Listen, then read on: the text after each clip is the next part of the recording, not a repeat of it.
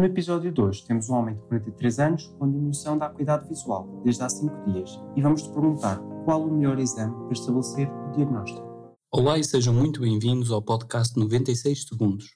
Somos um podcast de educação médica português onde resolvemos casos clínicos em tempo real. Hoje temos um caso clínico escrito pelo Afonso Cabrita, que está connosco aqui hoje, assim como o Daniel e o Eduardo que vão responder. Convido-vos a visitar o site medaprentis.com onde podem ler uma explicação mais completa deste caso clínico. Olá, Afonso. Queres ler o caso clínico? Claro, João Nuno. Portanto, um homem de 43 anos vem ao serviço de urgência por diminuição gradual da acuidade visual ao longo dos últimos 5 dias. A perda visual interfere com a condução ao ponto de ser chocado com o sinal de stop hoje quando estava a caminho da casa da sua amante. O doente não tem dor ocular nem episódios anteriores semelhantes. Foi diagnosticado com asma brônquica aos 6 anos de idade e é tratado desde então com budesonida e albuterol inalados, mantendo esta terapêutica sem sintomas noturnos respiratórios ou exacerbações há 5 anos. Trabalha também como enfermeiro no centro de diálise. Não tem hábitos alcoólicos nem tabágicos. Há 3 meses teve um quadro de dor em queimadura no hemitórax esquerdo, seguido de vesículas em base eritematosa na mesma área. A sua tensão arterial é de 120 sobre 80 pulso de 70 e a temperatura é de 36,5. Apresenta uma pequena área dolorosa ao toque leve ao nível do mamilo esquerdo. A oftalmoscopia revela soldados moles com distribuição perivascular bilateralmente, com predominância no olho direito. A córnea apresenta-se transparente e sem lesões. A acuidade visual é de 7 sobre 10, bilateralmente e apesar de correção adequada. Traz consigo também análise em jejum, que foram pedidas há seis meses atrás. Portanto, apresenta então hemoglobina de 14 gramas por decilitro, leucócitos de 4.100 por milímetro cúbico, plaquetas de 126 mil por milímetro cúbico e glicose de 66 miligramas por decilitro. Qual o melhor próximo exame a pedir para estabelecer o diagnóstico deste doente? Obrigado, Afonso. Eduardo, uh, bem-vindo. Uh, gostávamos de ouvir a tua opinião. O que é que tu achas sobre este caso clínico? Então, este homem com diminuição gradual da acuidade visual desde há 5 dias, sem dor associada, apresenta chudados moles na retina na oftalmoscopia bilateralmente, que penso que seja um achado relativamente inespecífico, ou seja, apenas nos indica retinopatia, mas não nos permite distinguir a etiologia.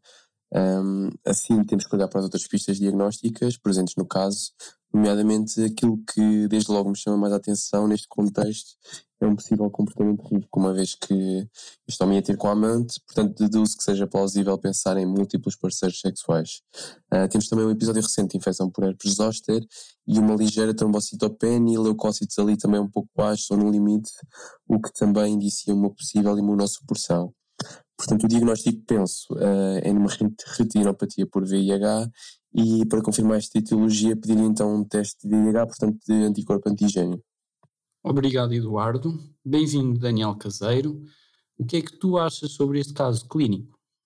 Bem, olhando para este caso, temos um senhor de 43 anos que vem por diminuição da acuidade visual, que me parece ser indolor e que apresenta oftalmoscopias estudados um, na retina bilateralmente. Um, eu, olhando para isto e juntando o facto de ter tido um episódio de zoster há cerca de 3 meses e o facto de ter comportamentos de risco por apresentar vários amantes, eu penso sempre aqui que poderá haver uh, uma possível uh, infecção por VIH e o doente já estar uh, imunossuprimido. Uh, e uh, além disto, este, este doente apresenta uns leucócitos no limite inferior do normal, portanto já poderá apresentar alguma linfopénia e também uma trombocitopénia ligeira que sabemos que pode acontecer nesta doença. Portanto, o próximo exame que eu pediria seria um teste para o VIH. Obrigado, Daniel. Penso que estamos prontos para ouvir as opções de resposta. Afonso, quais são as, as hipóteses de resposta?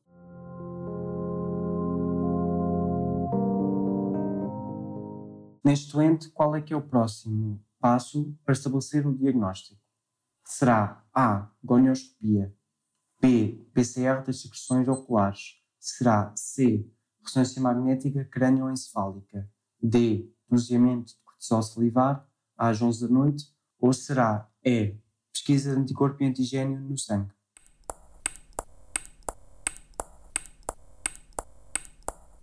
Obrigado, Afonso. Parece-me que tanto o Daniel como o, uh, o, Eduardo se inclinariam para a opção E.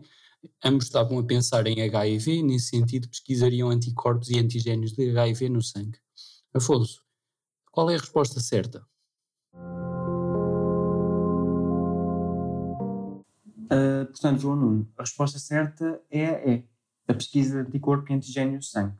Neste doente, com esta perda visual subaguda e estas alterações da retina perivasculares, temos que pensar em, em CMV, retinita CMV.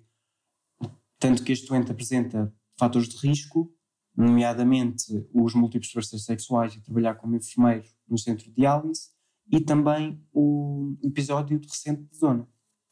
A, retinite por CMV, por citomegalovírus, do que eu me lembro, é uma doença definidora de SIDA.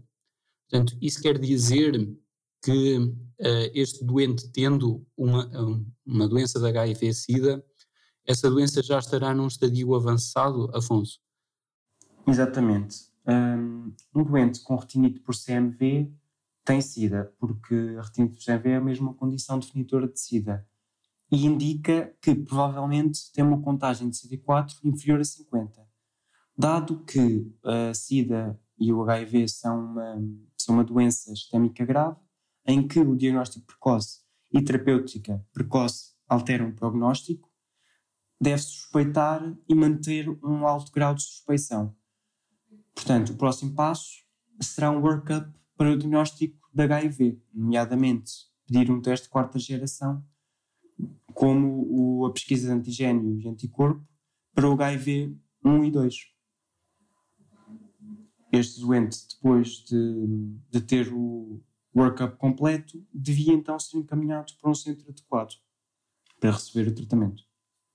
Precisamente, eu acho que esse é um objetivo educacional de técnicas de exame muito importante que é atribuir prioridades a certas doenças e doenças que são frequentes, que são subdiagnosticadas e cujo prognóstico depende de um diagnóstico precoce são importantes, são high yield para a PNA. E uma dessas doenças que deve ser reconhecida precocemente é o HIV-Sida. E neste caso, salientando algumas pistas que estavam presentes e que apontavam e que sussurravam o diagnóstico de HIV para quem as, as estivesse à procura delas, são a zona recente, o, os múltiplos parceiros sexuais e a trombocitopenia. A trombocitopenia, que também é um desses achados que, uh, para uma pessoa mais distraída, pode não pensar em SIDA, mas quando vemos uma trombocitopenia assim num doente, uh, o diagnóstico de HIV deve estar no fundo da nossa cabeça, não é, Afonso? Exato. Um, tanto que na semana passada tivemos um, um caso clínico em que, no enunciado um doente apresentava trombocitopenia e já tinha tanto um teste HIV como um teste de hepatite C pedidos, que ambos estavam negativos. Uh, isto deve-se a que um workup de uma trombocitopenia deve sempre excluir causas secundárias, nomeadamente infecção por hepatite C ou HIV. Isto é uma pista importante tanto para, para, para exames como para a vida real, em doentes que encontramos no nosso dia a dia. Bottom line para os nossos ouvintes lá em casa, trombocitopenia, pensem em HIV. Gostava também de salientar aqui que, perante achados estranhos na oftalmoscopia, o Eduardo focou-se não nesses achados, mas em outras pistas, nomeadamente os fatores de risco do doente. E, e, eu acho que isso é uma técnica de exame muito relevante. Muitas vezes, quase sempre, somos confrontados com informação no exame que, que, é desconhecida, que nós não conseguimos interpretar. E quando valorizamos aquilo que nós não percebemos, mais facilmente cometemos um erro do que quando valorizamos aquilo que entendemos. Aquilo que o Eduardo fez foi: ok, temos uns achados estranhos na oftalmoscopia, parecem umas coisas inespecíficas, vou interpretar aquilo que eu sei, que é estes, fator, estes, estes múltiplos parceiros sexuais, esta zona recente, e daí conseguiu chegar ao, à, à, à resposta certa. E além disso, um dos desafios quando lemos uma coisa que não entendemos no exame está em ficar calmo e ter a consciência de que há outros caminhos de chegar à resposta certa. E, e aqui os achados na oftalmoscopia podiam ser esse fator distrator, esse fator de stress que podia colocar alguns alunos ansiosos. Mas a chave para chegar à resposta certa não estava aí, não é, Afonso? Exato.